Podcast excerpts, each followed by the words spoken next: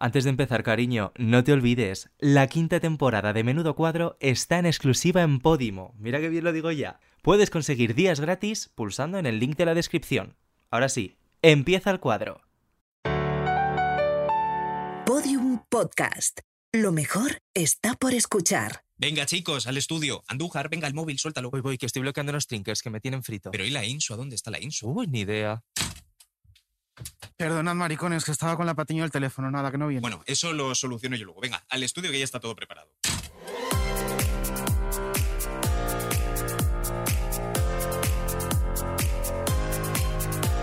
Menudo cuadro, con David Andújar y David Insua. Una utopía gobernada por maricones.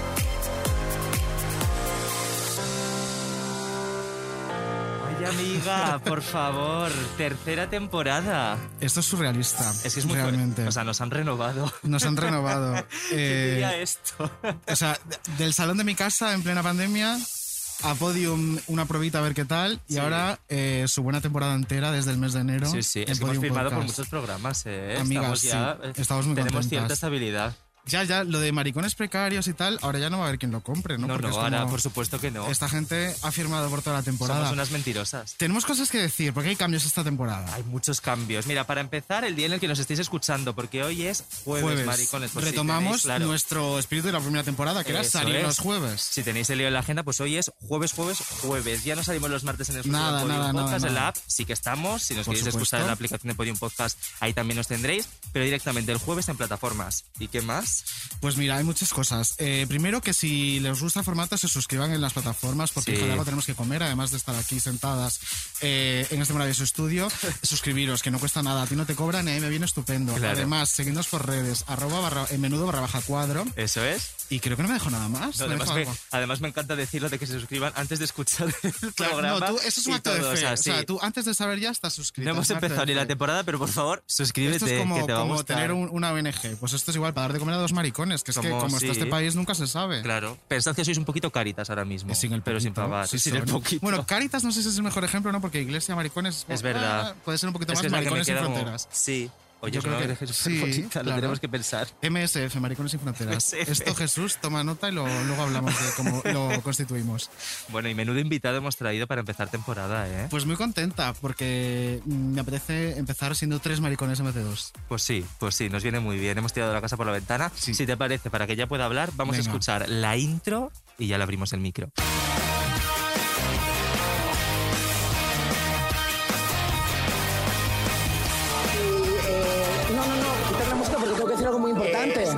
es que a ver, es que a ver. Imaginaos que entran a la misma sala Esperanza Aguirre y soy una pringada. Eh, o pueden pasar dos cosas. Eh, pues ha pasado una de ellas.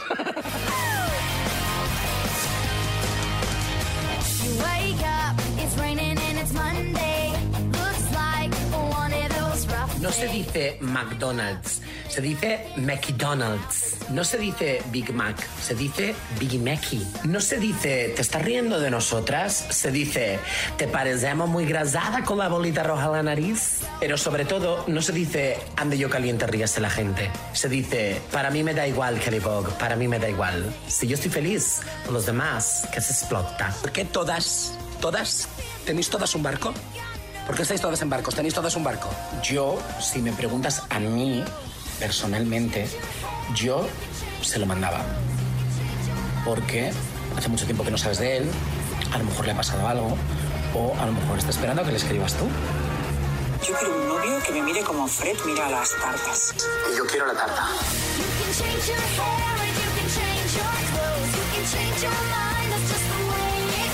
You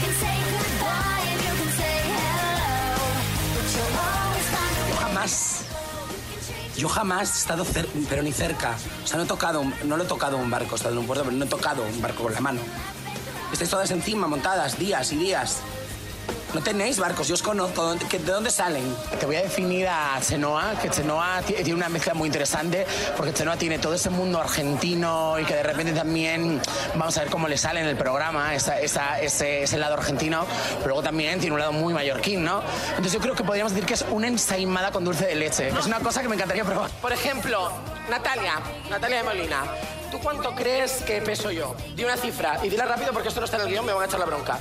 87. 87, gracias. Yo a Pepe, el marido de Charo, que es vecina mía y amiga de toda la vida, y, pues hemos tenido relaciones sexuales. Varias veces, muchas veces. Años ya. Hay cosas que no se pueden evitar. Y ahí donde le ves, ese señor tiene un pene, un pollón descomunal. Una cosa gorda. Es como un pene un burro. La gente del campo. Y luego una piel áspera, seca. Una piel seca, como una lija que me, me, me, me desfonda, me, me, me barre, me barre. Eh, Joder, porque en Canarias tienen el calendario europeo normal, o sea, ellos tienen... Sí, simplemente es una hora menos. O sea, ellos siguen el calendario romano. Yo creo que sí, que no, es que no sé nada, nada de Canarias. o sea, que me gusta, que un beso.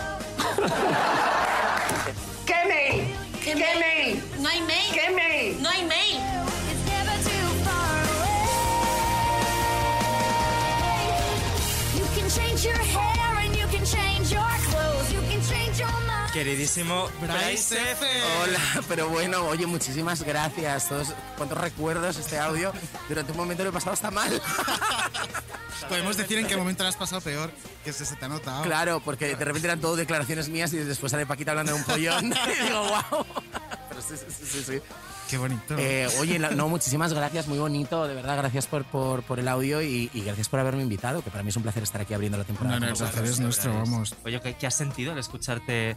Porque claro, muchas, muchas personas le pasa esto, que le da como vergüenza, pero es que en tu caso es Pues- que son unos cortes maravillosos. Pues sí, o sea, en general no, no me ha dado, pero de repente es verdad que esa declaración de Paquita es bien, con- o sea, con los puntos sobre las sillas, y es una cosa que ni- no estaba en el guion ni nada. Además, eso, bueno, es que en esa temporada, que es la 3, Belén y yo eh, apenas compartimos espacio, porque Belén estaba trabajando en B-Fashion. Sí. Entonces, solo teníamos esa cámara, esta temporada, que era la cámara del funeral de mi madre. Entonces, los Javis nos dejaron hacer una hora. Estuvimos una hora haciendo una cámara y la verdad que nos lo pasamos genial en esa cámara. Y salieron cosas pues, como esas. No sé si es mejor o mucho peor pensar que salió directamente de tu mente esto, Tío, ¿no? es verdad, es verdad, es verdad, mierda. ¿Te sientes identificado con esa historia? ¿Te ha pasado? Eh, no, no me ha pasado, no me han desfondado. Que me barre.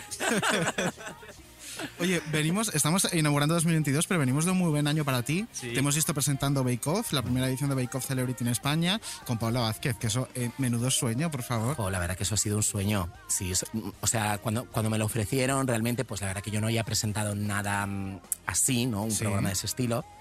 Pero enseguida, cuando me dijeron que mi compañera era Paula Vázquez, vosotros me entenderéis, yo me quedé bastante Claro. tranquilo, porque... pues, Es como una garantía de seguridad de que va a ir bien. Absolutamente. O sea, yo a Paula le he seguido durante toda mi vida. O sea, siempre ha habido un Claro. programa de Paula que yo veía en la tele. Del Euromillón, eh, Pekín Express, Fort Boyard, GH3. Quiero decir que, que si empezamos no acabamos, ¿sabes? Sí. Y, y la verdad que, que eso ha sido pues un sueño, de verdad. Y, y- y trabajar con ella ha sido muy guay. Ella me ha ayudado mucho, me ha apoyado muchísimo y he aprendido muchísimo de ella. Qué bueno. Y pues lo que, pen- lo que pensaba cuando era, jo, pues lo voy a presentar con Paula, qué guay, a ver qué tal, pues todo eso ha sucedido, ¿sabes? O sea, ha sido... Y una además experiencia ella dice lo mismo de ti, Sí. porque en el episodio en el que vas con la camiseta, ¿no? Y es como esa declaración de amor de Paula Mm. Vázquez, ella dice lo mismo y luego ha ido hablando maravillas de ti cada vez que ha podido. Ya, la verdad que es que no, también no- nos hemos llevado muy bien y ha sido un proyecto muy disfrutable que hemos hecho juntos. Pues fuera de Madrid, encerrados e- en este sitio, en el- también por, la, por, por, todo el, por todas las cosas del COVID, pues nosotros y los concursantes estamos claro. encerrados en el mismo sitio. eh, y al final pues hacíamos la vida entre nosotros y nosotros pues nos despertábamos todos los días y presentamos y probábamos unos postres, ¿sabes? O sea, Que es que- Pero es que estabas en un pueblito además. O sea, es que me parece Sí, tremendo. bueno, nosotros ni siquiera en el pueblito, nosotros estábamos al lado del pueblito, hay un sitio que se llama Los Claustros de Ayllón, que es un- Mm. una iglesia abandonada, eh, las ruinas de una iglesia allá, que, que es un, un entorno pues, donde la gente se casa y organiza eventos y cosas. Por ejemplo, se casó Bisbal allí. Dato. Es que me parece. Eh, sí. Que Chenoa ha grabado un programa donde se casó Bisbal. Es como- Exacto, eso era bastante, bastante shock. y, mm, Por eso pasó el casting.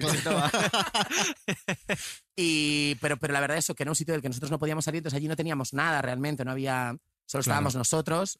Y tartas. Y, y tartas, Era- y bueno, y, y y- la gente si, si ha visto el programa y si no lo ha visto, que corran a, a- A a Amazon Video. Prime, exacto. Eh, si lo ha visto, pues verá que el entorno realmente era muy, muy bonito, guay, el sitio donde estábamos. O sea que bueno, dentro, eso, eso era otro pro, ¿no? De, de hacer el programa, la verdad. ¿Y cómo te sientes haciendo tele y, y, bueno, en esta faceta de, de presentador? Porque la verdad es que a mí lo que más me gusta de ti es que eres el hombre de las mil caras, o sea, has hecho de todo. De hecho, uno de los datos que hemos buscado es que también has Me sido encanta. cocinero para arqueólogos. Fui O sea, me parece...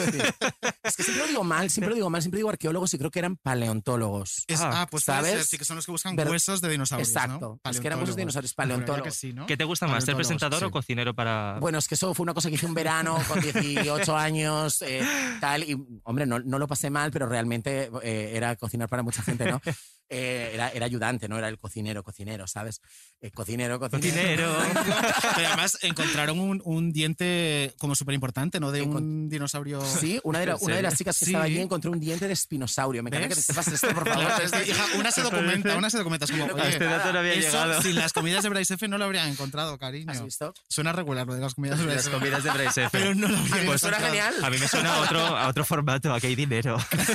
Las Las comidas de Bryce F. Oye, pero yo recuerdo otra experiencia que tuviste de presentador, em, pero, pero no quiero hablar de la experiencia de presentador, sino de que coincidimos ahí tú y yo, que posiblemente no te acuerdes, pero a mí me hizo mucho... Mira, acaba de pasar Ángeles Barceló por aquí. ¡Ay, Una aparición. Ángeles! Un beso, reina. Pues podría venirse que es Eh, la primera pues sí, temporada. además ha quedado mirando a. Bryce. Em, coincidimos en, en Mediaset, tú eh, venías a presentar en formato digital, Sí, muy sí, sí. Em, y yo tuve el, el inmenso honor de sacarte de una reunión con gente que me daba muchísima pereza y llevarte a conocer a Jorge Javier Vázquez, que quería conocerte. Oh, wow. Y me había Ah, sí, ahora escrito- me acuerdo de ti. Claro.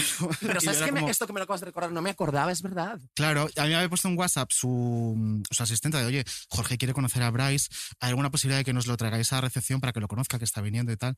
Y era como, me muero por entrar en esta reunión, porque está reunido con los directores, no sé qué tal, y era como, eh, voy a interrumpir a toda esta gente para llevármelo. Digo, sí. Ay, y qué lo hice. Y me encantó poder presenciar ese momento de Paquita Salas, Bryce F, conociendo a Jorge. Ay, ¿qué tal con además, Jorge? Además, es una cosa muy, eh, muy big business, ¿no? Que Disculpad, Jorge Javier quiere conocer a Brad. Como que me tenía que ir en ese momento a conocerle. Total, Pues es que si te soy sincero, es- o sea, de, ver- de verdad me lo acabas de recordar porque, claro. eh, no- o sea, no me acordaba y no me acuerdo bien. Debió ser un momento impactante, desde luego, porque no me acuerdo bien que me, bueno, sí recuerdo que me, que me habló de la serie en ese momento y sí, todo sí, eso. Sí, Em, Y además dijo que él se reía mucho porque él estaba empezando a hacer teatro y que era como... le Uh, qué época, claro. Sí, sí, sí, sí, sí. me invitó a su obra, posteriormente Claro, fui a Oh, verle. qué guay. Oye, de todas estas facetas que hemos hablado, ¿qué te queda? O sea, ¿cuál es, no tu próximo proyecto, sino cuáles son tus sueños? ¿Qué, ¿A qué aspiras ahora? Pues mira, yo es que cada vez trato más de que los sueños no sean de trabajo. Porque, mm, hombre, siempre está bien hacer cosas que te estimulen y que te encanten y, y- y todo eso, pero pienso a veces que también ponemos mucho peso de nuestra felicidad en si nos llaman para algo no nos llaman Sí. para algo, tal. Entonces, yo he decidido que eso lo voy a hacer menos. Entonces, mi felicidad la voy a poner en cosas de mi, de mi, de mi vida, de mi casa, de mi tranquilidad, ¿sabes? Pero, por supuesto, bueno, yo es que realmente me cuesta mucho que me llamen para algo que me parece que es interesante, que voy a aprender y decir que no.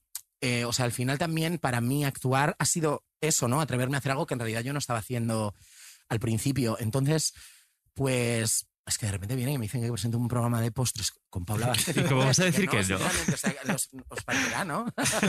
Hombre, es que, que te paguen de repente por comer pasteles con Paula Vázquez, pues es una fantasía. Eh, sí. Pero es muy buen síntoma esto que has dicho de, de no, de que tus sueños no vayan hacia el plano eh, profesional. Es un muy buen síntoma de cómo va tu carrera profesional, porque significa que está como muy plena, está muy estable y es como que tus sueños ya van por otro lado, a lo mejor por comprarte un barco y retirarte, ¿sabes? O sea, ese mood. No, pero sí que es verdad que has dicho que buscas tranquilidad. Ahora mismo, ¿qué es lo más, qué es lo más difícil de ser F? ¿Qué es lo que más te cuesta? A ver, la verdad que yo tengo que, no me, no me puedo quejar sobre esto porque yo tengo muy, muy buena suerte porque realmente la gente que, que me conoce, que me para, que me dice cosas, eh, me dice cosas muy buenas. O sea, normalmente no, no, no suelo tener malas experiencias en ese sentido, ¿sabes? O mm, es que al final Paquita, aunque la gente me llame Paquita a veces o me diga ese tipo de cosas, es un personaje que la gente le tiene tanto cariño, ¿sabes? Que es que nunca, yo no, no suelo recibir cosas malas. Entonces sería absurdo que me quejara de, de algo que tuviera que ver con eso, ¿sabes? Eh, yo creo que lo más duro de ser BSF es convivir con mi cabeza. O sea, Oye, y, y la relación con la prensa, Sí. porque mientras todo esto ocurre, ¿no? Ocurre que, que tú vas eh, alcanzando una cierta notoriedad y que comienzas a tener más exposición hacia la prensa, en tanto en alfombras rojas como en eventos. como- ¿Cómo es tu relación con, con ella? ¿Cómo lo llevas? ¿Cómo te llevas con, con los compañeros del gremio? La verdad que yo siento que me llevo bastante bien. Bueno, yo antes de ser actor también era periodista Y he, he trabajado aquí en la desconexión madrileña de A Vivir, que son dos días. Ah, qué bonito. Como la Eh, Jesús, claro. Sí, claro. Claro, de con ahí os Jesús, conocéis. sí. ¡Ah, qué qué- tonta soy, claro.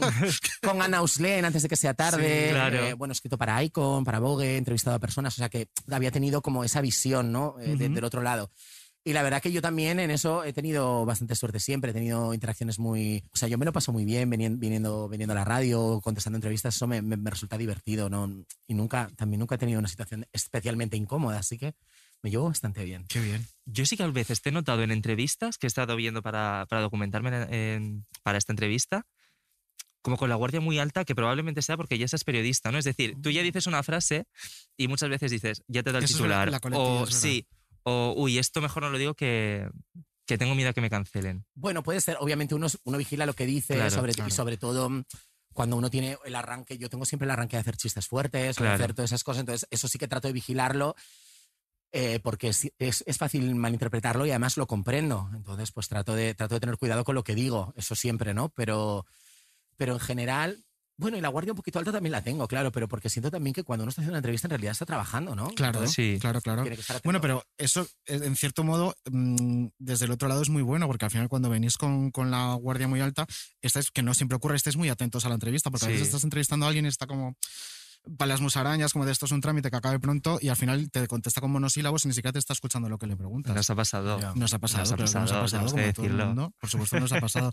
Y oye, del tema show business y tal, también te hemos escuchado hablar de las alfombras rojas, que es algo como que de entrada da mucho vértigo. Sí. A nosotros cuando hemos tenido que ir a alguna, eh, no, no como, o sea, a currar o a lo mejor que nos invitan y dicen, no, pues eh, es como que impone mucho, sobre todo eh, a mí personalmente por un tema eh, estético, porque como tienes un cuerpo no canónico, eh, ya solo vestirte es una odisea, me refiero. Mm. Por ejemplo, los premios 40, eh, fui con una pedrería por aquí, un ojo ahumado, pero dije, es que o voy así o, o paso totalmente inadvertido porque, eh, cariño, para ser gorda en este país solo te puedes vestir con cuatro telas y una cuerda, porque es que literalmente no encuentras nada en ningún lado. Sí, yo, por ejemplo, tengo, tengo, tengo muchísimo ese, ese problema, ¿no? Que hay gente que también muchas veces, generalmente tampoco recibo mucho, muchas cosas sobre eso, ¿eh? Pero Sí. a veces hay gente que me dice, pero vete más normal o no vayas tan raro o no sé qué. Y yo pienso, chicas, yo no, a mí no me cabe García Madrid, ¿sabes lo Claro, que quiero decir? Yo claro. no voy a García Madrid y me pongo un traje, lo he hecho una vez, el, el- el más grande me cabía petado, ¿no? Entonces, pues yo tengo que buscarme las castañas con...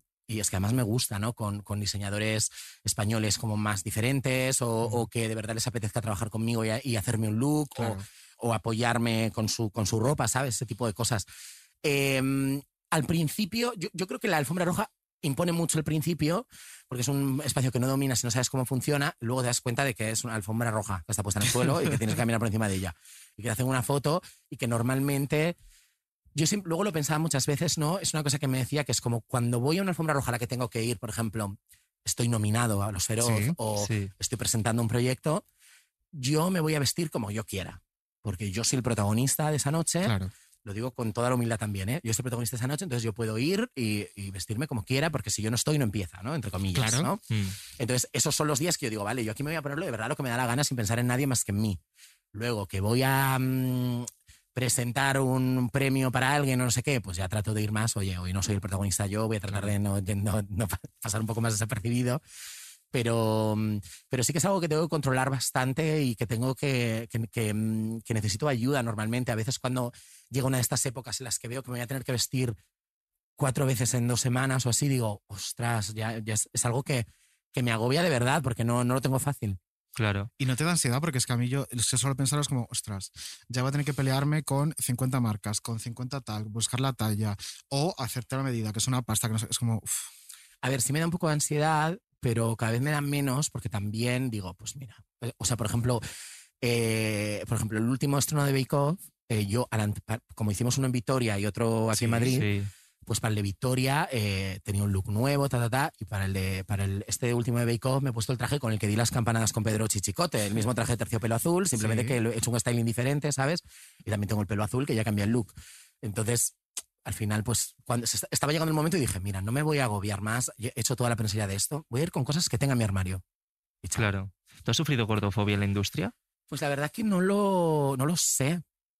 Eh, hombre, yo supongo. Mira, eh, eh, hay una reflexión que hice no, no, no hace mucho, porque yo mm, no este año, sino el anterior, o sea, el, el año anterior que trabajé cuando hice por H o por B para Sí, HBO y sí. Orígenes Secretos para Netflix el mismo año, eran dos papeles que la verdad, eh, bueno, en, en por H o por B soy como más el amigo gay de las protagonistas, un personaje dentro de una sitcom mucho más que, ya- que ya conocemos, ¿no? Pero que es uno como de normalmente mm, los encasillamientos para los que me llaman, Sí. ¿no? Hacer de el amigo gay. Y la otra era el friki eh, incel, ¿no? Que no tiene sexo y es un poco como a género casi, ¿no? Y, mm, y también es el otro eh, encasillamiento para el que me llaman. Y en, estas, en las dos, eh, mi físico desnudo, mi desnudez y todo eso era un chiste, que lo digo sin ningún peso y me parece mm, Mm. que es algo que cuando trabajas en esta industria tienes que aceptar que tu cuerpo es de una forma y se lee de una forma, la gente lo interpreta de una forma, los escritores y los, guion- lo- los gui- guionistas, los directores lo utilizan de una forma y tú eres una herramienta dentro de un proceso y también tienes que vivir con ello, ¿no?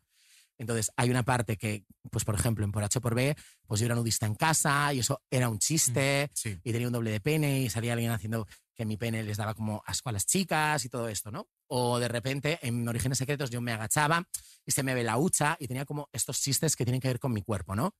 Entonces, yo mi cuerpo lo encuentro sexy y, y- y lo- y- y lo disfruto, pero, mm, pero claro, a veces recibes estos mensajes y bueno, tienes que colocarlos y decir, vale, yo tengo que entender que él hace de este gordo, que la gordura es un chiste así de esta forma, y pensé, pero la verdad que lo siguiente que me gustaría hacer sería algo en lo que mi cuerpo no fuera un chiste. Pensé, ¿no? Claro. Hace poco me llamó, mm, me llamó Sesgay, que he hecho a Sí. principios del año, del año pasado una peli con él, y su personaje, de repente, como no puedo contar mucho, simplemente te voy a decir que, que- que efectivamente no, no tiene eso, ¿no? De- mm, o sea, tiene algo de esas cualidades, pero de repente tiene otras nuevas Mm. que, que yo, no, yo no había tenido que explorar. Y entre ellas, juega al tenis. Mm. Y entonces de, de repente dije, mira, juega al tenis. O sea, me han llamado para hacer un personaje que, se- que, que pasa por deportistas, tal. Y dije, venga, me voy a apuntar a clases de tenis. Eh, me apunté a clases de tenis, empecé a jugar, me gustaba. Dije, mira, nunca había encontrado algo que me, que me estimulara, ¿no?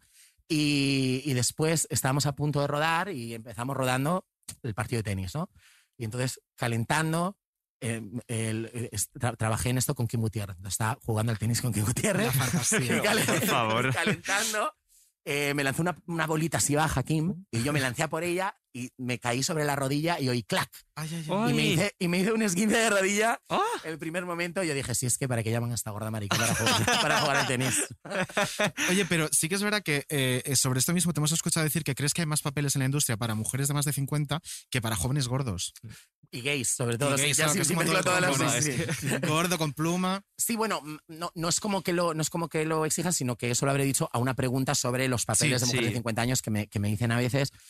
Pero, hombre, sí, es que claro, em, es que lo que creo es que cuando me dices si es gordófoba la industria, digo, ¿es más gordófoba que la realidad? Creo que no, creo claro, que está al nivel, reflejo ¿sabes? de- O sea, creo que, no, creo que no es especialmente gordófoba, como que ponga la- el dedo en la llaga, sino como que, bueno, pues representa realmente cómo es el resto Sí. de- en el resto de las industrias también, ¿sabes? O sea, Pero también creo que tienes un trabajo complicado por, por lo que acabas de contar. Es decir, al final haces un papel en el que mm, se está como ridiculizando eh, el, el- pues, tu cuerpo. sí. A nivel psicológico, ¿te ha llegado a afectar? Es que yo creo que mi cuerpo puede ser ridículo y yo tengo que pe- pensarlo así también. Yo no me puedo... em, o sea, yo hago comedia, ¿sabes? O sea, es que yo tengo que... Hmm. Y, y yo pienso eso.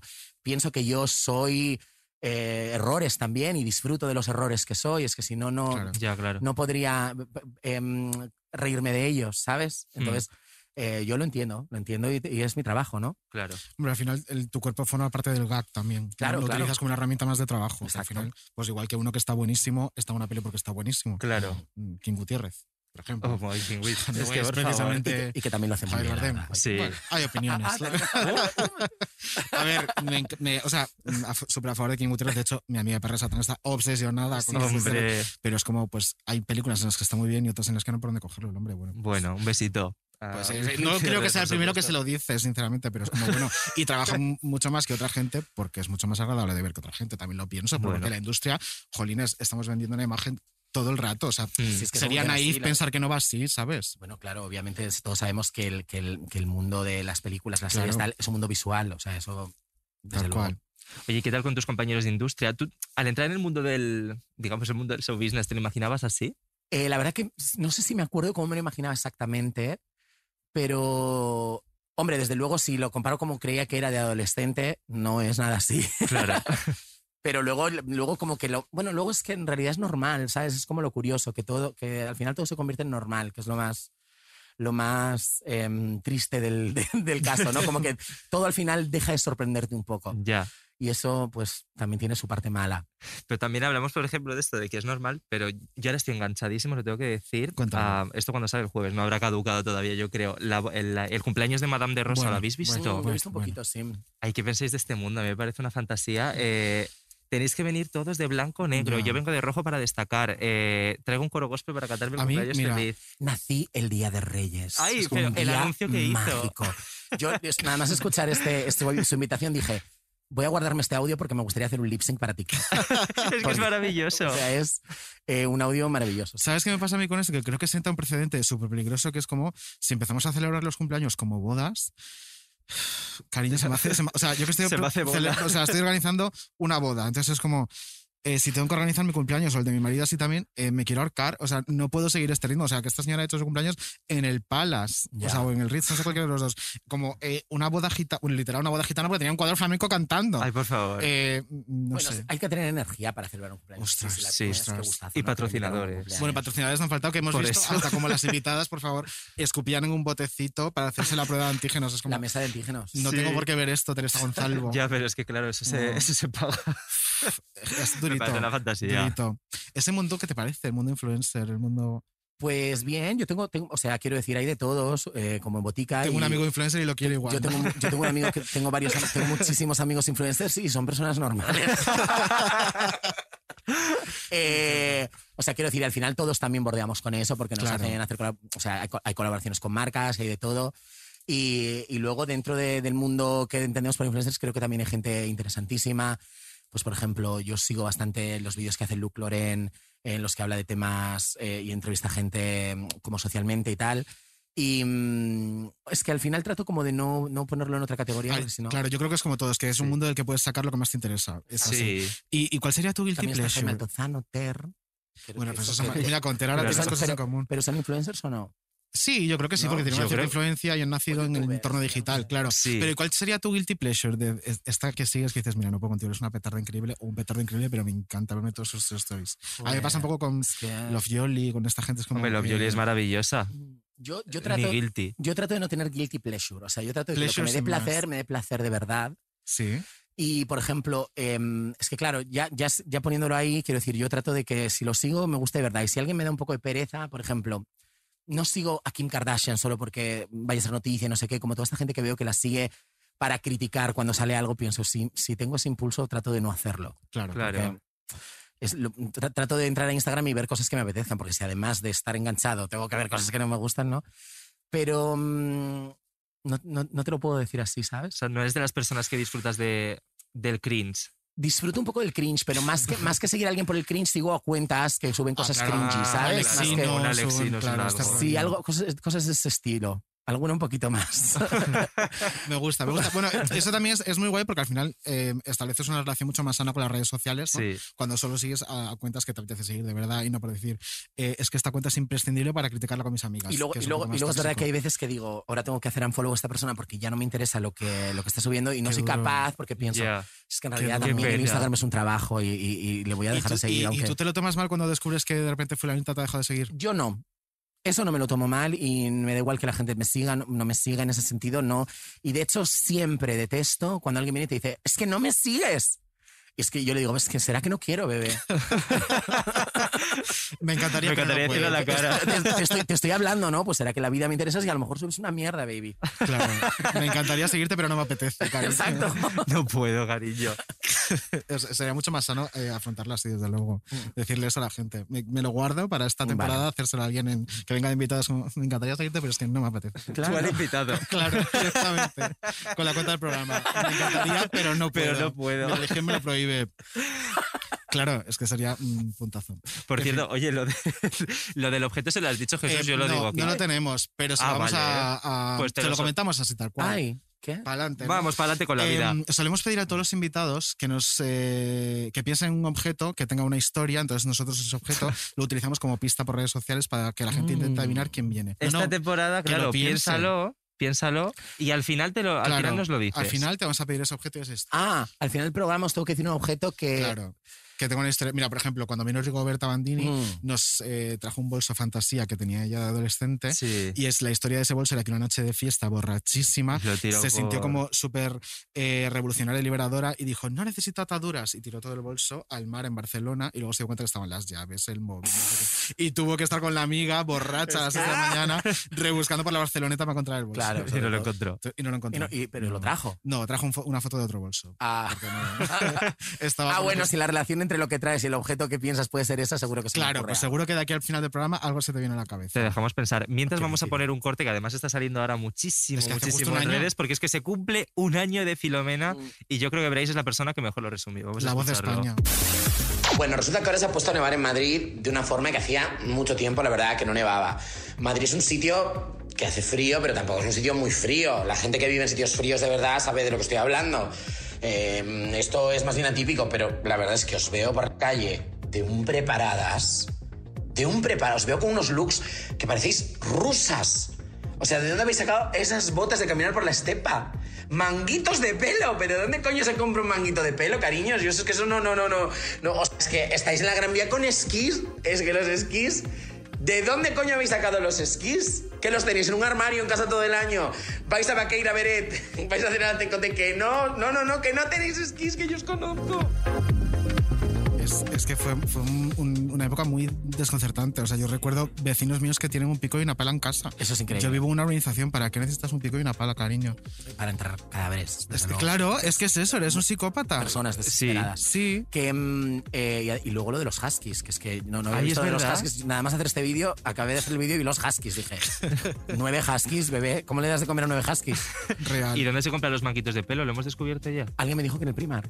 ¿En el Prima? O sea, aquí, en este edificio.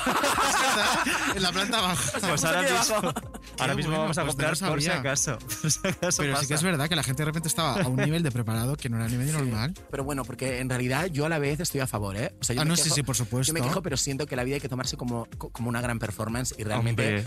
Me, me choqueó verlo, pero yo disfruté de que fuéramos a San Petersburgo durante un día. Claro. Fue la fantasía. Pero era como el maxi reto de Drag Race, rollo, a ver con lo que tienes por casa, a ver qué look invernal te haces. Porque yo me acuerdo, yo me ponía dos chandals, no sé qué, era como súper cutre, pero era como, yo no estoy preparada para esto. Y veía a mis vecinos, yo, tu- mi vecino abajo con un mono de esquí y esquiando por la calle. Y decía, eh, ¿en qué momento? Para mí fue una ilusión porque, claro, yo eh, fui a esquiar con el instituto, duré dos días porque me fracturé el radio al segundo, Uy. entonces toda la ropa que tenía de ese momento me la pude volver a poner para bajar a la calle unos días.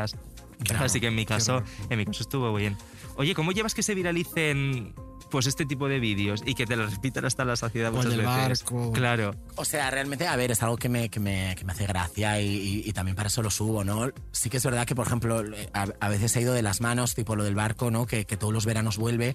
Y hay gente que, me, que ya me dice siempre, porque yo lo- el, el vídeo de los barcos lo hice hace cuatro años y me subí ese verano a un barco. O sea, entonces yo ya he tocado un barco, yo ya he tocado un Claro. barco con la mano. Confirmado titular. He estado mareado encima de un barco. Es ¿no? una mentirosa. Entonces, claro, entonces, claro, cuando, al, entonces, al verano siguiente, cuando se volvió a hacer viral y yo ya había estado en el barco, yo dije, no voy a decir nada porque pierde toda la gracia, ¿no? Claro. Claro. Pues claro, el siguiente se volvió a hacer viral como si fuera nuevo y la gente dice, yo te voy a invitar a un barco. La gente me, me- me- me escribe para invitarme a barcos. Coño, Claro, pues- es que es, o sea, a, a priori es como difícil de pensar que, que Bryce F, con, ya no eh, con su estatus, sino con los amigos que tiene, ninguno tenga un barco. Claro que tendrás amigos Hombre, con barco amigos con barco. Yo no tengo ningún amigo con barco. Perdona. Ninguno.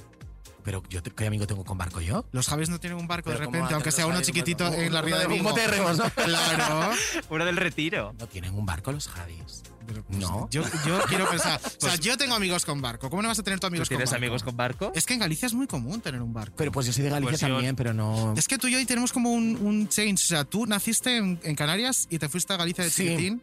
Y yo al revés. Al revés. Yo nací en Galicia y me fui a Canarias de chiquitín. Somos el- eh, la misma persona, pero al Quizás, revés. quizás puede que sí. No, ni confirmo ni desmiento, pero Es que sí joder, yo sois. conozco a gente que tiene barco. Yo Una no, compañera no. nuestra Yo que tiene barco. ¿Quién? Eh, Elia. Ángeles. Ah, Lizzy también. Lizzy también tiene barco. Lizzy, ¿tienes barco? Es que ella es gallega también. Pero bueno, que es Es que Estoy sus familias son muchísimo. Ah, hombre, mi familia eran, mari- eran marineros y no tenían barcos, que trabajaban en ellos. Es que en Galicia es súper común. Yo esto, esto eh, si buscas un poco, seguro que tienes amigos con barcos. Bueno, a lo Estoy mejor sí, la verdad. Ay, pues es mi Seguro. A ver, ilusión. yo creo que yo creo que más buscar que hacer viral un vídeo durante cuatro años sobre que no tengo amigos con barco. Seguro Bueno, que pero tenía un y barco, me lo debería haber dicho ya. a un barco. O sea, ahí algo se nos está escapando.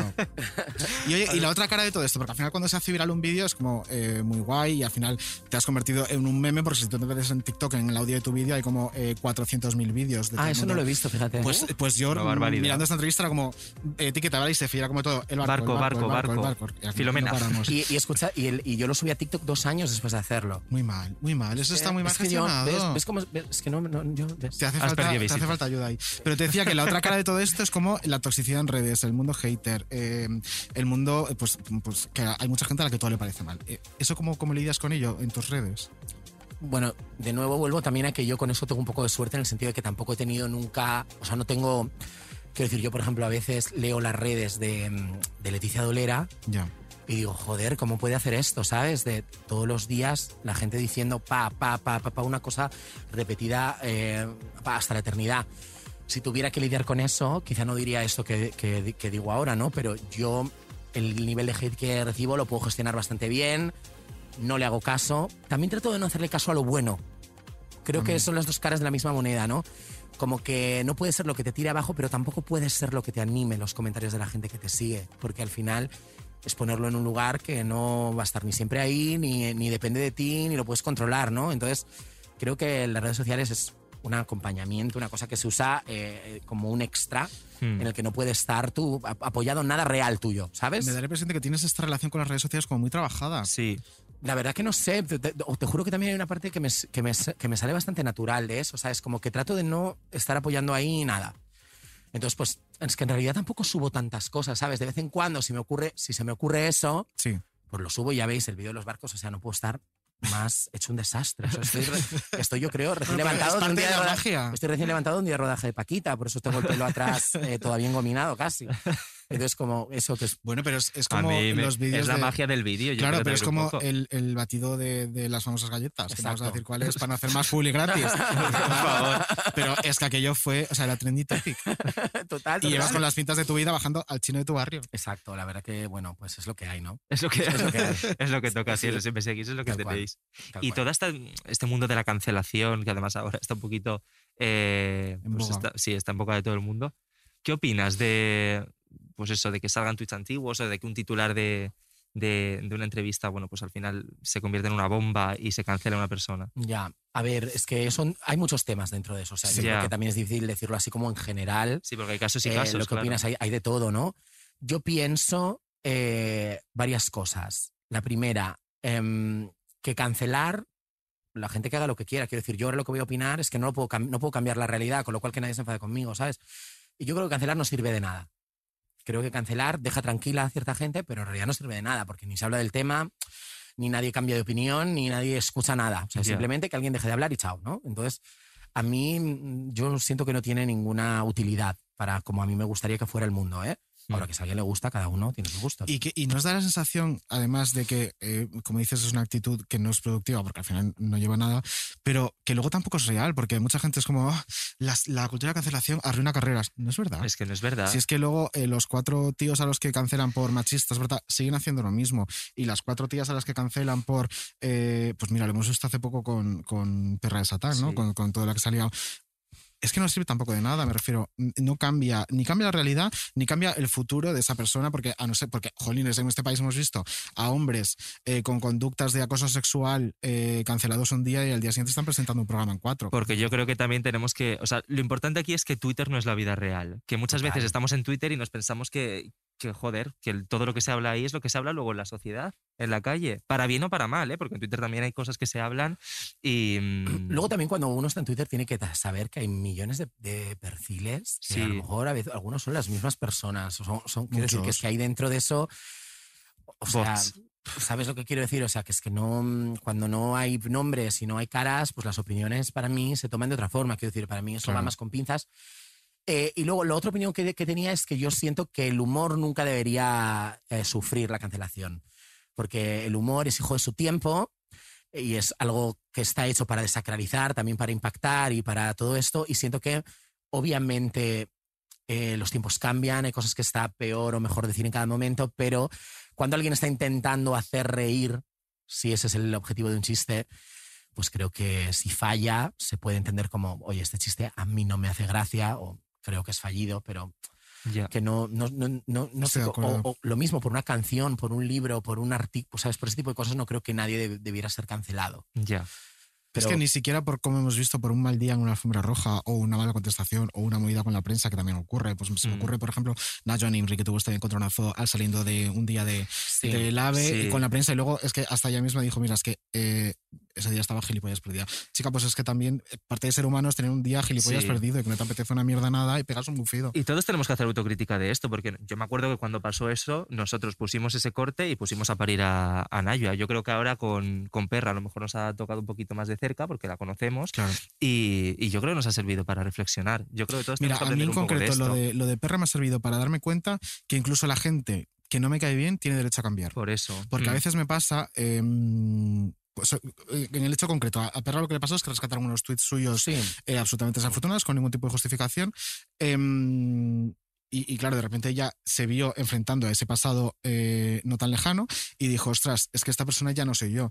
Y ha, ha cambiado y ha tenido el derecho a hacerlo. Entonces, lo que me ha servido a mí es para ver que cuando esto me ocurra con alguien que no me cae bien, como es el caso de, eh, de Bea, que sí me cae bien, Mm. tener la misma empatía, decir, bueno, es que este hombre que me parece abyecto y que no lo aguanto, también tiene derecho a haber cambiado. Entonces, Sí. como para tener muy clara esa perspectiva en redes Está muy bien sociales. eso, la verdad. Es eso- que es verdad que bien. muchas veces hemos tenido la manga muy ancha con gente Claro. que nos ha caído muy bien. Y la y luego corta con otras. Claro, y tampoco puede ser. Y luego también, digo, buena, y luego también digo que 2012 es hace 10 años y que si alguien tenía Twitter hace 10 años, pues Eh, oye, sí. que, que lea su Twitter. Que Yo no Es que se pasaría- que lo lea claro, porque se claro. sorprenderá. Pero Yo no como, pasaría como te sorprendes cuando ves, como te sorprendes cuando ves una peli eh, de, hace, de hace a veces 20 años y dices, este chiste ahora esto ya Claro. no se haría o esto no Sí. se diría, pues por- por- porque las cosas cambian, obviamente. Estoy totalmente de acuerdo. Y además que en aquel momento Twitter era un lugar donde eh, lo que vendía y lo que hacías era humor negro y era con, con los ojos de hoy muy tóxico, pero en aquel momento es que nadie se lo tomaba en serio. Sí, bueno, también es verdad que no son tan chistes lo de ella, pero... claro, claro, eh, pero son burradas que sí, ponías. O sí, sea, sí, es que lo que entiendo, que lo entiendo. mm, yo estoy convencido de que yo no pasaría la prueba de Sí, algodón. o sea, lo que digo es que, por, por ejemplo, yo, eh, cuando Guillermo Zapata, cuando Guillermo ejemplo. Zapata eh, le cancelaron por eh, Marta del Castillo, Eh, los comentarios, sí, chistes, sí. eh, lo- eh, algunos chistes eran entrecomillados y eran citas, otros eran, no lo sé, no lo investigué tanto, me- no me, no me Sí, importaba sí, tanto. ¿no? Mm. Pues yo lo primero que hice fue ir a la búsqueda avanzada de mi Twitter y poner ETA Claro. y borrar todo lo que pusiera ETA. Eh, y, ahora, y ahora digo todas las palabras que no se pueden decir. Chinos, negros, gitanos. O sea, eh, es que también el otro día subí como un, una, una story sobre esto, como que hacía que buscaba esas cosas, aunque yo lo había hecho en su momento, ¿no? Eh, porque me hace gracia también cómo la cultura de la cancelación al final establece cuáles son los parámetros que no puede ser, que es lo que te llaman. sí. Sí. Y es que Entonces, entonces es como, Total. esto no puede serlo, porque no es como, como de usar la palabra y decírtelo es tal. Todas estas cosas son las que están aquí apartadas y que son cosas que están fuera de lo. Como, Total. Un momento también, ¿no? Relajémonos.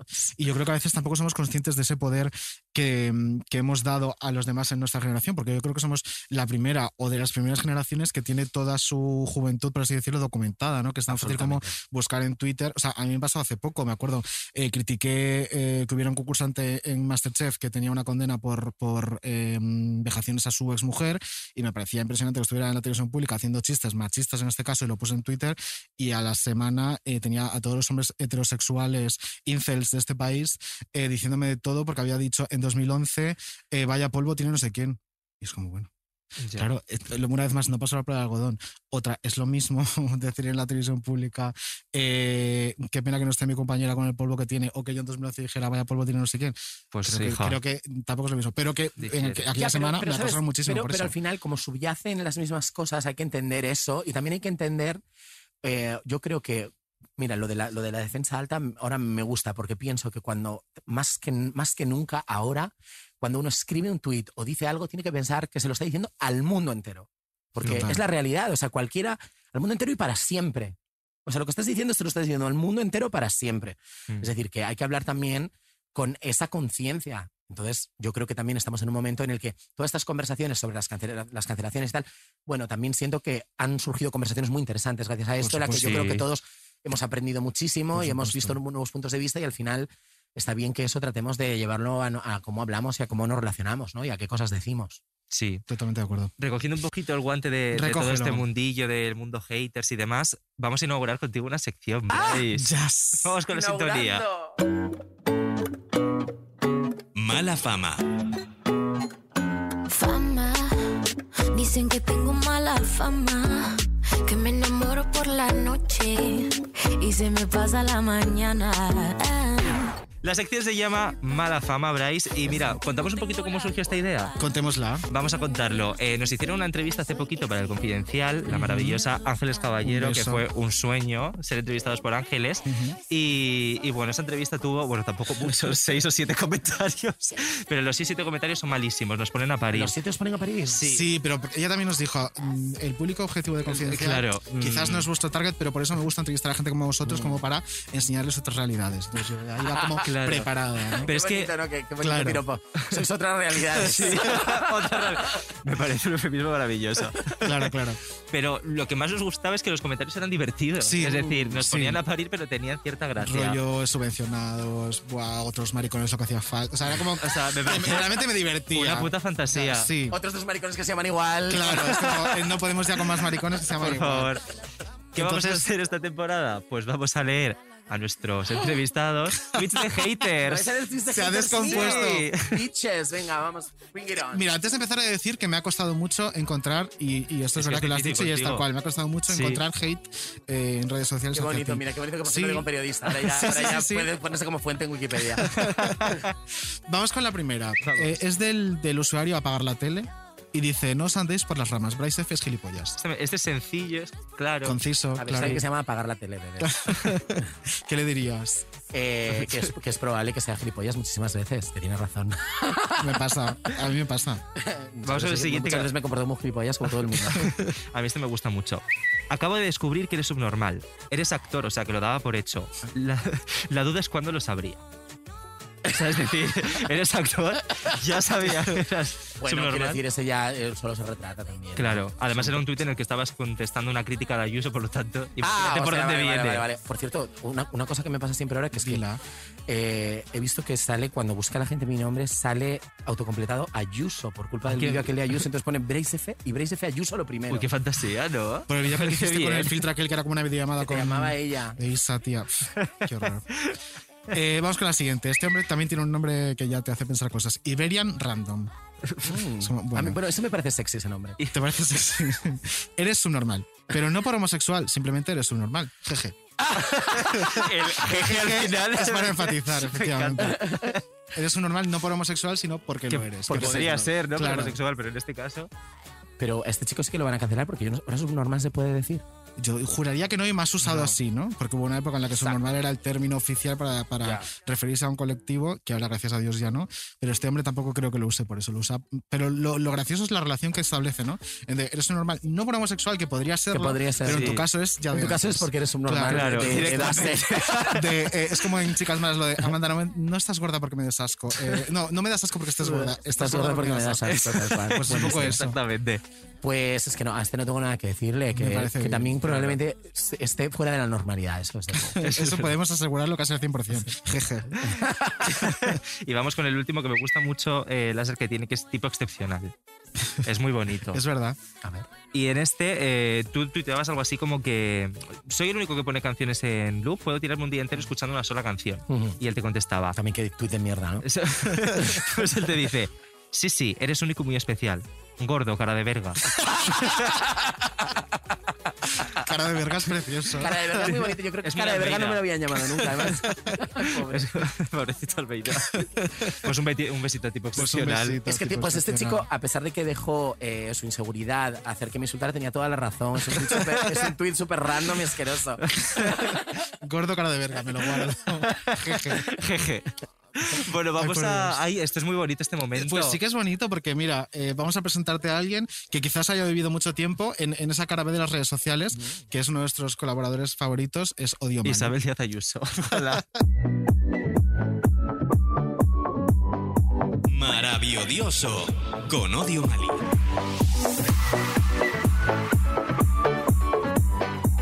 Saludar por primera vez esta temporada a Odi Mali. ¿Cómo es esta cabecera de rave que me No habéis montado? No, nosotros tampoco la conocíamos, la estamos escuchando ahora. Ha sido sorpresa para todos, la verdad. ¿Qué te parece?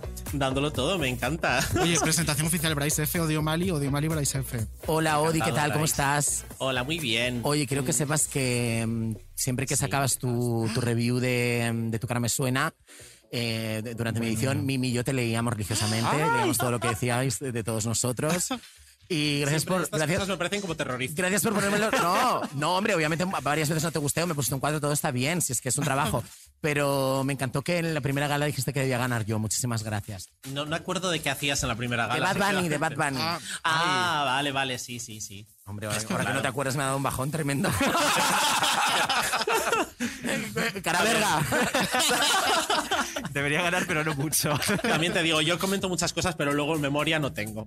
o sea que... Me ha encantado este momento donde el invitado conoce a Odi, que a veces Sí. ocurre lo contrario y también es muy divertido porque luego flipan, pero que ya vengas conocido me encanta. Claro, claro, claro. Odio Mali. Eh, Me encanta porque David Insua siempre da por sentado que nadie me conoce. Entonces- No, Es no, verdad. lo contrario, me pasa lo contrario, es como, ah, no lo conoces, y entonces le explico al invitado. Ah, pero me hace ilusión que sea al revés. Bueno, Qué tú bien, siempre dices que eres el David bueno y el David malo. Pues esta vez ya se ha demostrado que es lo contrario a lo que tú piensas. Bueno, pero yo voy cambiando de opinión según Ah, la vale, semana en esto. vale, vale. tampoco.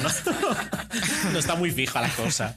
Bueno, ¿de qué nos vienes a hablar hoy, Odilia? Bueno, mm, chicos, yo os vengo a preguntar si mm, este año, bueno, estos dos años ya, en el que el COVID nos ha obligado a suspender muchos planes y demás, si alguna vez habéis utilizado el COVID como excusa para suspender un plan.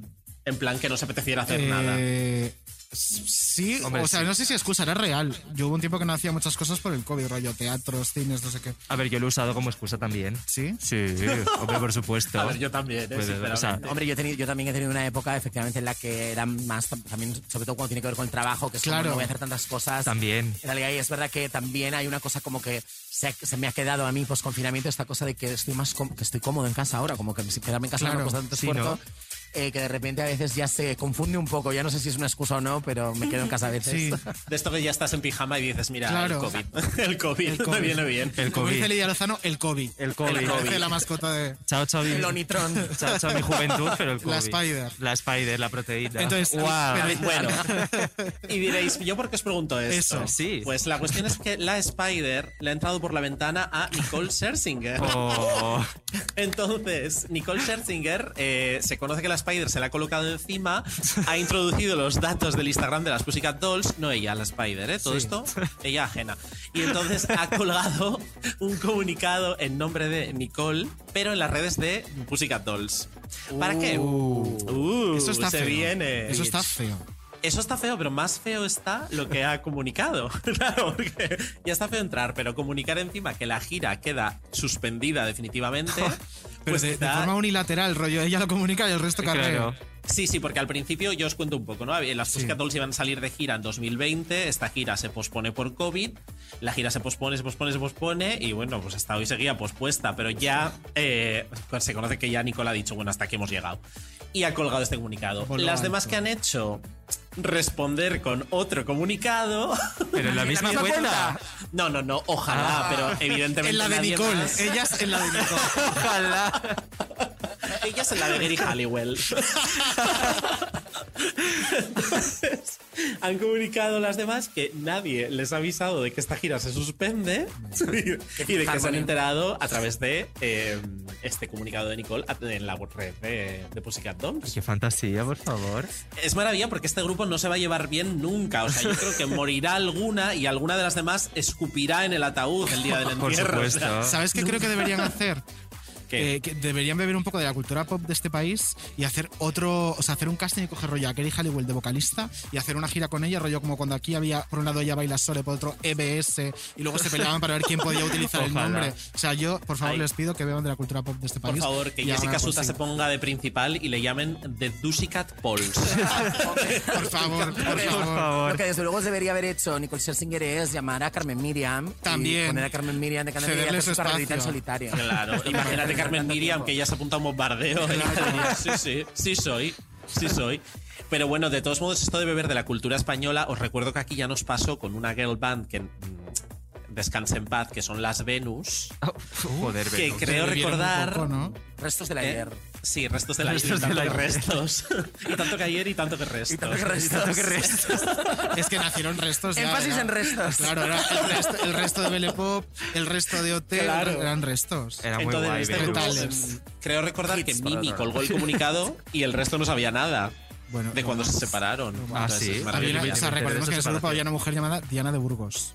Que es como. Diana de Burgos. Burgos era como la. Sí. es lo más. Qué bien, can- qué bien cantaba Mimi eh, bailando sola, eh, durmiendo sola. Durmiendo sola.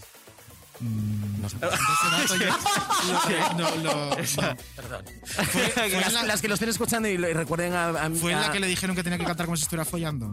Es probable. Es que una semana, me recuerdo, que- me acuerdo cuando en Triunfo una semana. Era una canción en una cama, o sea que... Pues esa debe Va a tener que ser, sí. Solo le dijeron eso una vez, porque yo creo que siempre canta así, ¿eh? Bueno, a lo mejor fue un consejo para la vida. Claro, yo creo que ella se lo apuntó y se quedó hablando Claro. todo el rato cantando igual. Claro, para eso está la yo también te academia. voy a decir que, mira, mucha risa Venus, pero yo, perfecta, es una canción que sigo escuchando. que es un temazo. Claro. Mucha sí. risa Venus, pero yo tengo el single de restos del ayer firmado porque ¿Ves? lo firmaron en una hamburguesería. Bueno, es verdad que, que hacían la promo ahí. Bueno, también te voy a decir, Sí, oye, todo, tiene un límite. Me parece una fantasía, por Nada favor. tiene un límite. O sea, yo si, si vierais las mierdas que tengo en mi casa, nada tiene límite. Ahora entiendo que tengas tres plantas para ti solo. Es que tiene una pedazo eh, casa digo. la Odi.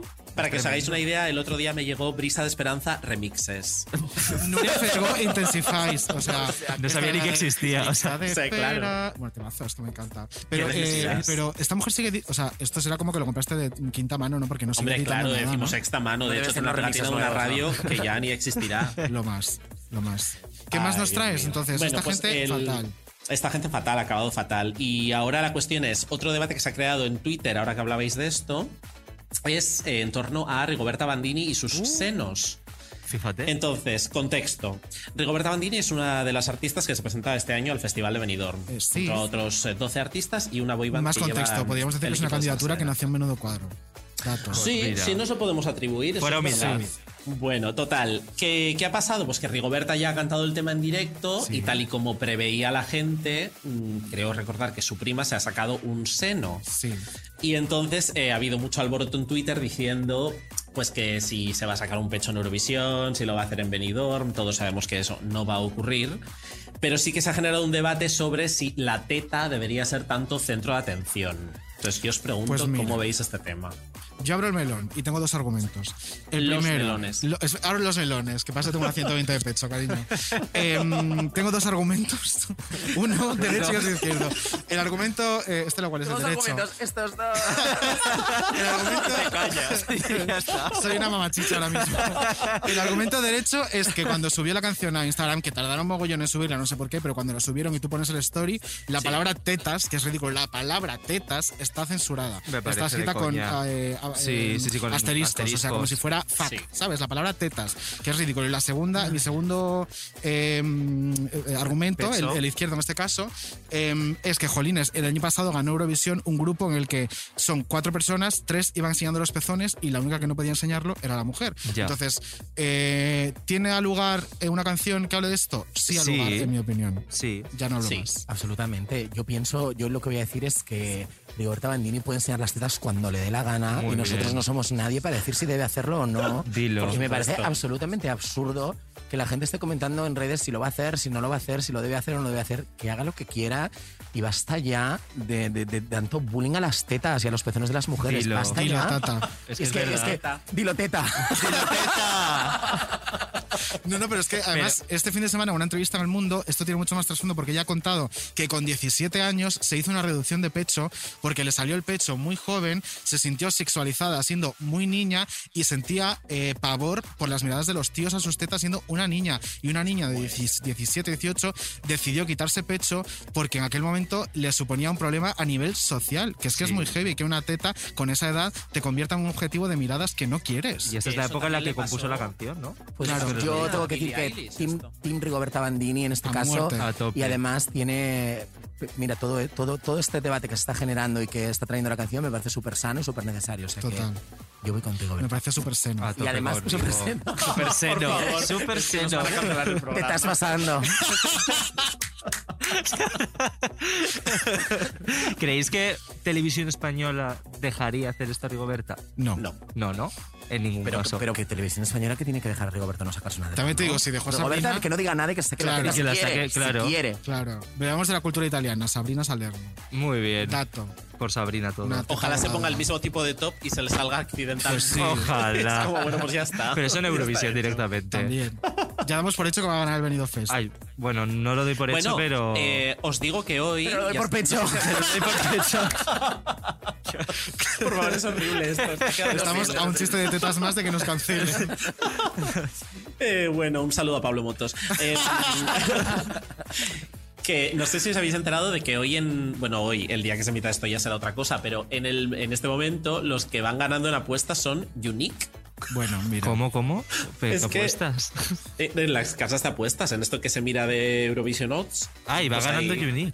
Sí, va ganando Pero a lo mejor visto al revés. Claro, igual está al revés. Pero también te digo que Claro. leí ayer algo. Yo creo que sí, ¿eh? Te lo digo de verdad. Quizás tú me sepas ayudar en esto. Leí ayer algo de que em, como que había muy, muy pocos apostantes, entonces era muy fácil meter 10 euros en una candidatura y que se disparara al primer puesto. ¿Cómo Me se sabe cuánta Claro. gente ha Me apostado? imagino a los yo chicos de Unique metiendo Claro. 10 pavos cada uno. Es que no hace falta imaginarles a ellos. Os voy a dar un dato.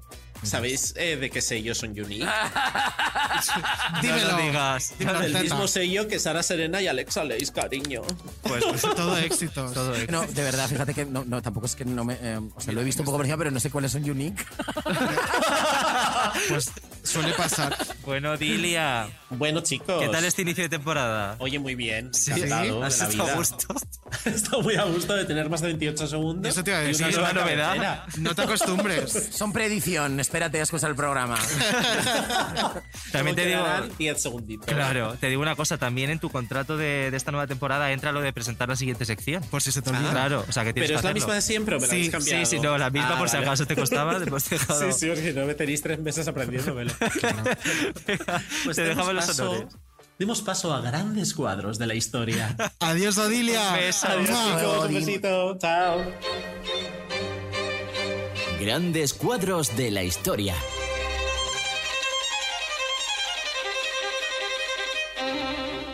Yo estoy preocupada por Bárbara, pero por Úrsula también, porque claro, pienso, hará Úrsula en un evento con un vestido que seguramente le quede gigante, ¿Cómo? holgado. A ver qué hacemos. A ver qué haces tú. Porque yo sin mi vestido no la recibo. Así que a ver qué haces tú. A ver qué hago yo. Deja ya de los ruiditos. Que no hagas más ruiditos, coño. Perdón, no lo puedo evitar cuando estoy nerviosa. O me sale por la dermatitis o por la garganta. Por la dermatitis. Ahora dime también que eres celíaca. Pues sí, Pues mira, cariño, celíaca. Eh, Oye, ¿qué ¿cómo tal? Terelu? Claro, ¿qué tal trabajar con Terelu? Jo, pues la verdad, yo tengo que decir que Terelu se portó increíble, vino con muchísimas ganas.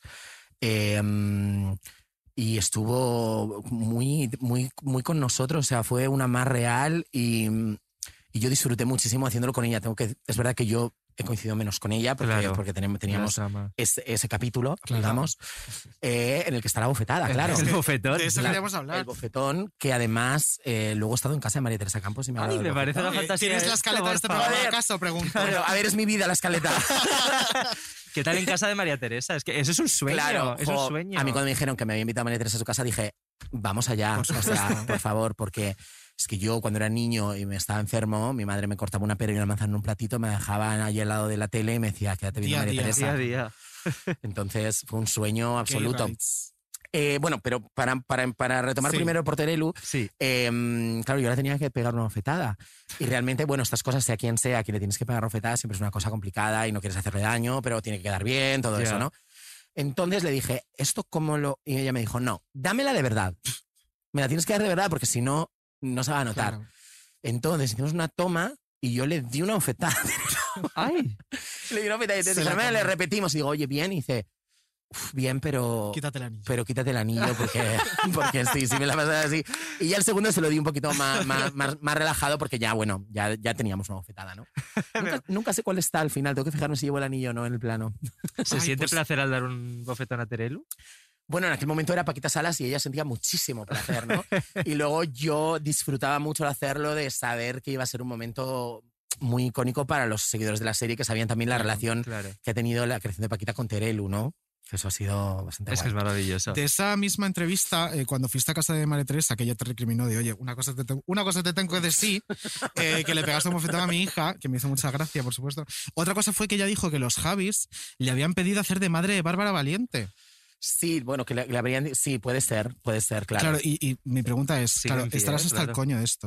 pero ¿Eso está siquiera proyectado? O sea, ¿hay, hay una, una cuarta temporada de Paquita por algún lado, siquiera proyectada? Porque antes la excusa era veneno, cardo, no sé. Ya todo eso ha nacido, ya todo eso está en el aire, cariño. Bueno, yo es que no sé cuánto puedo contar de todas las cosas Sí. que puedo contar. Quiero decir, yo quiero que sepáis que yo no tengo ningún contrato con Netflix y no hay una previsión de hacer Paquita Salas próximamente.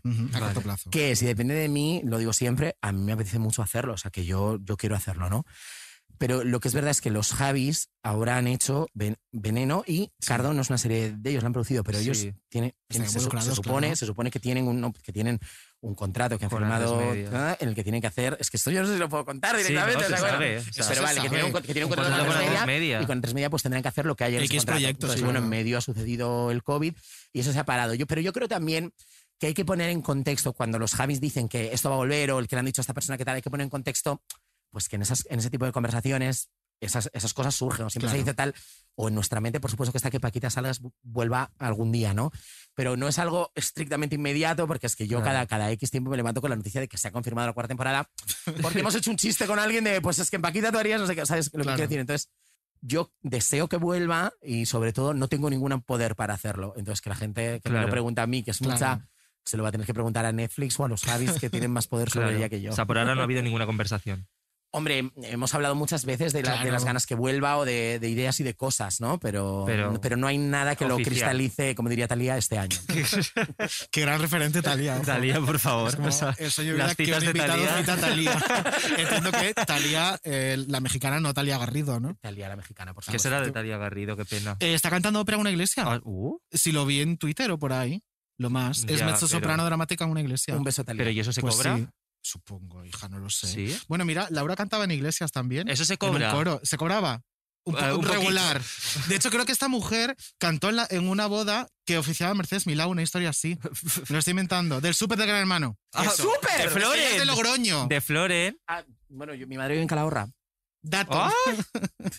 Todas Bienvenida, somos aquí Laura. hermanas. Eh, esto, pues, después de este pues- break. Tengo uniones con todas las partes de España. como De hecho, eh, Me encanta. De hecho, te, te he leído. Es que, claro, una se documenta, una es una, una periodista de, de, De raza. Es que claro, es de estamos raza. Ángels y yo. Em, Que está ahí al lado, y- por y, cierto, Claro, por eso la pongo de ejemplo.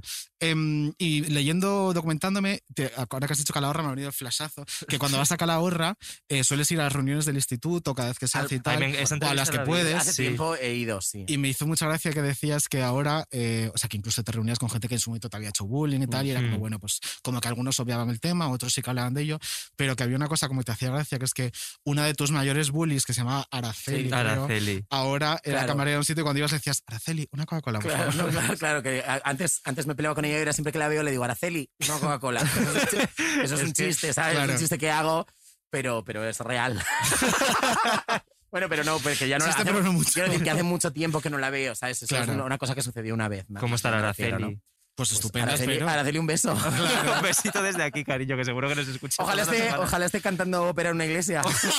Con Talía Con Garrido, las Talío. dos. Uy, Talío, ya le he cambiado hasta, Talío. hasta el, el género. Bueno, por si no hemos hablado suficiente de Paquita y por si no estás hasta el coño de Paquita. Oye, ¿estás hasta el coño de Paquita? Porque, No, no estoy hasta el coño de Paquita, de verdad. ¿Seguro? Os lo prometo que todavía me llevo súper bien con el personaje, eh, me hace cariño. El otro día, hace nada, hace eh, cuatro días, vi con, con mi compañera de piso uno de los capítulos. Ay, qué bueno. Vi el de Ana Obregón, que hacía mucho tiempo que no lo veía y me lo pasé genial viéndolo. O sea que no, Pero esto de ir por la calle y que la gente en vez de llamarte Bryce te llame Paquita, que alguna vez te habrá pasado, ¿lo llevas bien? Eso, a ver, hay días que te molesta más y días que te molesta menos, pero digamos que yo en mi cabeza lo tengo colocado para que no me moleste, porque yo entiendo que la gente lo hace con cariño, ¿sabes? Claro. O sea, tengo que pasarlo por ese filtro, porque si no, obviamente no me llamo Paquita y cuando me dicen Paquita, pues dependiendo de la prisa o del lugar, me paro o no me paro o, o hago como que no lo he oído, ¿sabes?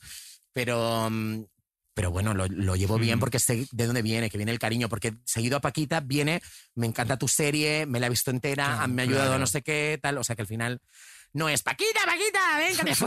Bueno. Es verdad, pero es verdad que, que- que es una serie que guarda lugares bonitos en, en muchas personas porque también contabas en una entrevista, soy la pesada de los datos, pero y me, me emocionó verte emocionarte a ti conta- contar lo que decías que eh, te habían escrito para decirte que Paquita Salas, que es una serie que a veces es como de consumo rápido porque cuando sale la temporada te la metes entera, eh, una chica se la guardaba para verla con su mamá después de la Sí. quimio porque era Ay, como lo único que le hacía Es que eso, alegrarse eso tal, me emociona cuando dices tú todo porque me parece una cosa tan bonita, ¿no? Que alguien te diga eso. Y realmente eh, trato de, o sea, que siento que en esta profesión tienes que ser súper humilde y no, no dar nada por sentado, ni, darte ni dar tu importancia por sentada, ni nada, ni nada de eso. Pero cuando escucho eso realmente me hace sentirme muy bien de un modo que como no me suelo sentir así, me hace sentirme, Especialmente bien. o sea, pero también como, como de repente frágil, como que me dan ganas de llorar eso. Pienso, ¿cómo puede ser que yo le esté ayudando a una persona a eso, no? Me parece Es muy precioso, la bonito. verdad. Pues mira, Pues vamos, a, vamos a centrarnos en el juego, vamos a celebrarlo con... Paquita, ¿has sido tú?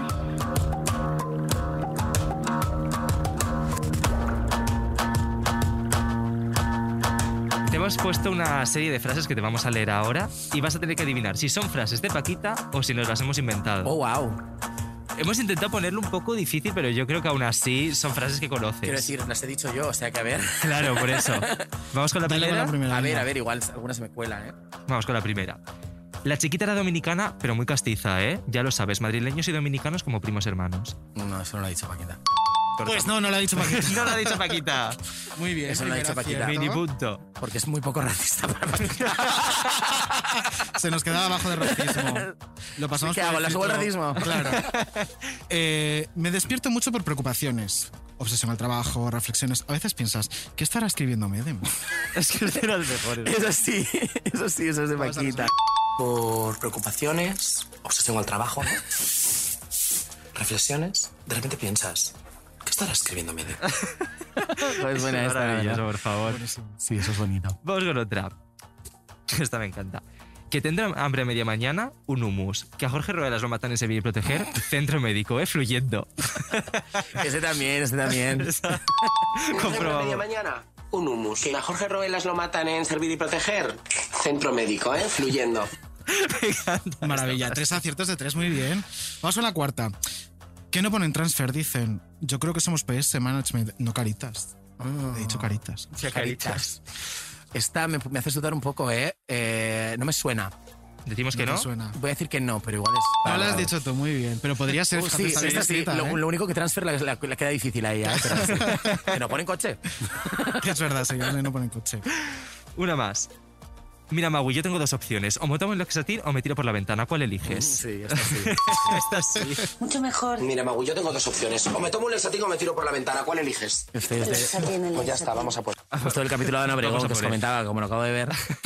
Las flores de Bach, qué viajes son, ¿eh? Que una vez me las dieron y digo, ¿pero esto qué ¿Sí? es? Sí, sí, Ah, yo sí. no lo sé. Pues un día que estaba yo muy estresada en mi anterior trabajo, una amiga me dijo, abre la boca. Flores de Bach. Sí, abre la boca, te vas a echar tres gotas. Digo, ¿qué es esto? Flores de Bach. Qué viaje, Pues qué maricón. suerte. Yo, yo una vez he tomado flores de Bach y a mí relajarme nada, ¿eh? ¿No? Ah, Yo no sé si era relajación, pero era como una trascendencia a otro plano astral, la verdad, susto. en mi Qué- caso. qué gusto, pero- Qué susto y qué gusto. susto. Las dos cosas. Y vamos con la última, de momento cinco aciertos. Oh. Eh, de María del Monte no se puede hablar. Uy, si yo hablara, acabaría presa. No, eso lo, lo has escrito tú, mira. No lo he escrito yo, lo he escrito tú. Ah, vale, vale, vale. Oye, has hecho pleno. Bravo. muy bien a Paquita. Mm, sí, Por lo que sea, por lo que sea. No Es que eso me pasa mucho también que hay, hay gente como que, que, me, que, me, que me tiene totalmente identificado con ella y luego gente que me habla de ella como si yo la conociera, más que como si yo... es tu amiga, pero a lo mejor esto no lo ¿Sabes? sabes, te lo cuento yo. Sí, sí, sí, eso me pasa a veces divertido. también. Pues, o sea, o sea, es que yo creo que es muy distópico. Incluso yo, yo creo que hay gente que al principio ni siquiera sabía que Paquita Salas era un, un hombre que se llama Bryce. Sí. En- en Eso me lo, me lo dijo María Teresa Campos, sin ir más lejos. Ah, ah, María Teresa ah, Campos es- pensaba que yo era una señora. Es Ay, que me como parece, es, por como es favor. Por Buena favor. fantasía. Oye, ay, además estrenamos juegos. Es que estamos hoy, vamos, estrenamos todo. Estoy de estrenos yo. Estás de estrenos. Vamos con la sintonía y te contamos. Fuck Merry Kill.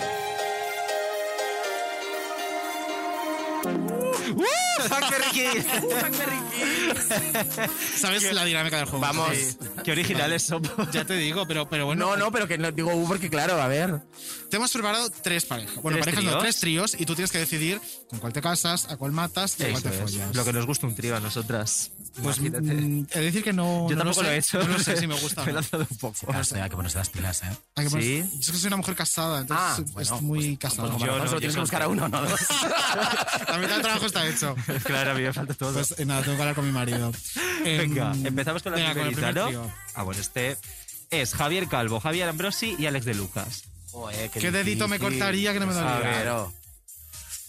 Ver, oh, qué Empezamos, pues nada. difícil. Uf, Con lo Es más decir, que Alex de sencillo. Lucas es el crush de muchísima gente que conozco. A mí me pone Ya. que flipas, Alex de Lucas. Me pone muchísimo. La verdad que lo te entiendo, claro, es guapísimo Alex. Es muy guapo. y tiene como un algo, no sé. Fíjate que es que me lo pones muy difícil porque me estás diciendo como en plan mis hermanitos, ¿sabes? Ya. Claro. Que no me los podría tampoco follar.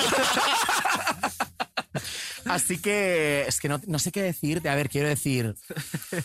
Es que. Ahora lo dice súper claro. No, no, no qué puedo- decirte. no. Mato a Javier Calvo. No, es que no, no te puedo decir a quién matar, es que es el que me costaría ahí, pero quiero decir, a lo mejor me casaría más con Alex de Lucas, porque claro, Sí. es que los Javis son pareja y les, les veo juntos. sí. Bueno, pero esto es, es un universo Bueno. como el de las flores de Bach. Claro. Es, es otro plano astral. Y follármelos, al fin, o sea, al final del día me los follaría a los tres, ¿sabes? Quiero decir, tampoco...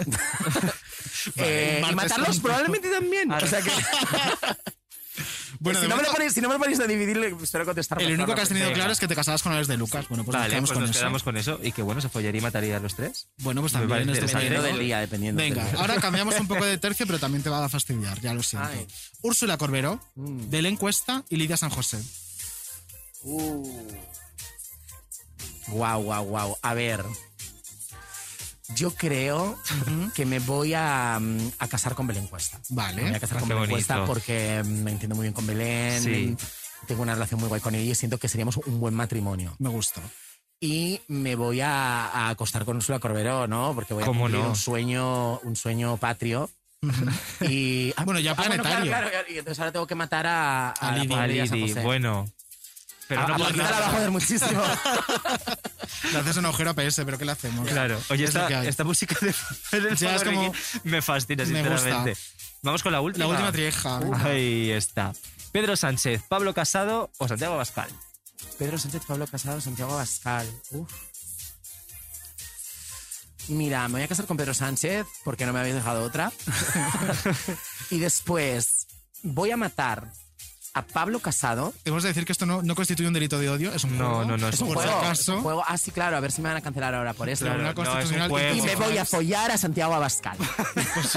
y ahí tienes el titular. Porque, porque además, eh, quiero decir, también podría matar a Santiago Abascal y creo que... Y follarte a Pablo Casado. y, y follarme Y a Pablo a Pablo. Casado. Claro. Pero un poco me entendéis, uno. Y dos, eh, me gustaría hacerle eso a Santiago Abascal. Ay. Es como una venganza poética. No, no es una venganza, una venganza. Quizá él pensaría que es una venganza, pero yo lo vería como todo lo contrario a una venganza. Le abriría las puertas. Literal. Literal, literalmente. para que entrara a mi casa. Pues nada, jornada de puertas abiertas. en, en- Pues en la un casa de beso a Pues todos. estupendo. Pues oye, has pasado muy bien el Fact Merry Sí. Has nos sobrevivido. regular, regular, lo he hecho regular, no pasa nada. Bueno, No. eh, siempre se puede repetir, no te preocupes. Mejorar. Eh, claro, no creo que la primera vez un trío sea fácil, o sea que, hijo, mm, claro. veremos en las siguientes. Siempre es difícil. Ya, os conté- ya te contaremos. y ya mm, estamos al llegando al final. Falta lo último, lo que te hablábamos del objeto. Ah, ¿Lo has joder, ido pensando? Mira, la verdad que lo, lo he pensado, pero luego se me ha ido pasando porque hemos ido con la entrevista. Sí, claro. Pero al principio he pensado, lo que pasa es que es un objeto que cuando la gente lo vea ya tenga que pensar inmediatamente en mí. No, o no, porque muchas veces la gente dice, ah, pero con esto yo no he vivido nada mejor, así jugamos a las pistas Sí. y a las cosas. Pienso que. ¿Qué, qué objeto eres? Es que no sé, no soy yo de objetos. No eres de objetos. pues, pues alguna historia. eh, Déjame que piense, déjame que piense. Hombre, yo creo de repente que eh, un objeto que podría ser. Sí. Mira, por ejemplo, pensando en, en- en Paquita, Sí. Mm. es eh, una de sus tarjetas, por ejemplo, ¿no? Ay. Una tarjeta de Una PS, tarjeta de empresa. Pero claro, de PS ya sería muy claro, Claro. que soy yo. pero- Como las que repartiste en los Goya. Exacto. Qué Esas guay. tarjetitas. Vale. ¿Y la historia?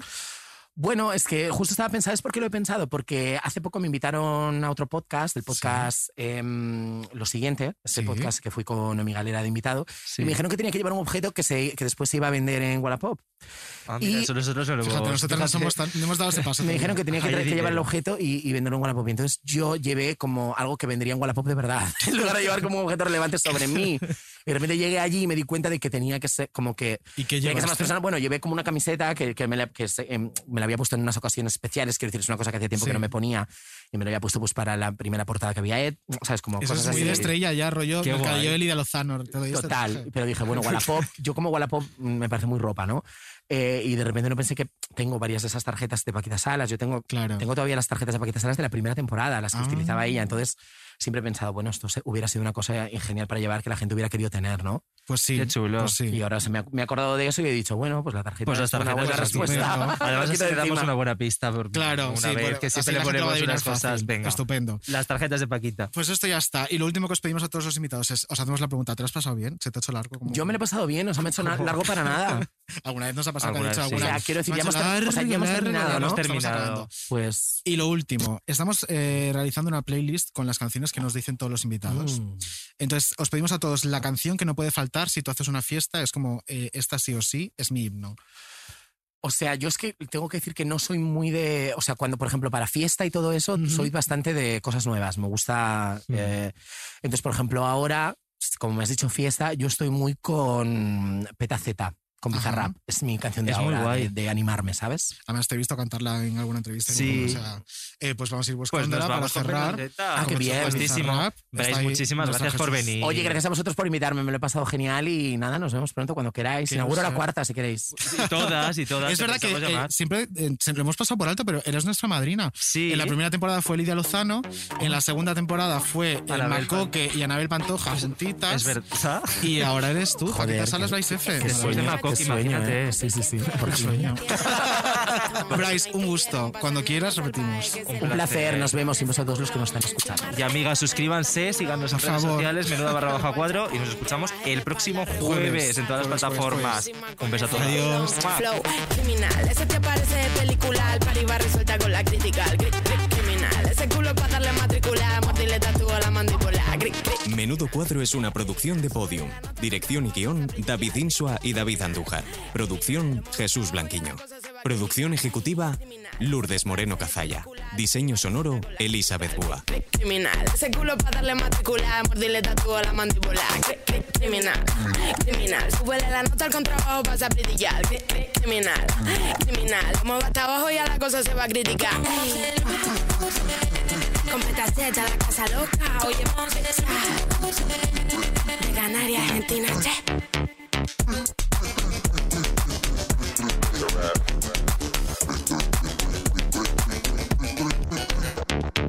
Todos los episodios y contenidos adicionales en podiumpodcast.com. También puedes escucharnos en nuestras aplicaciones disponibles para iOS y Android y en todos los agregadores de audio.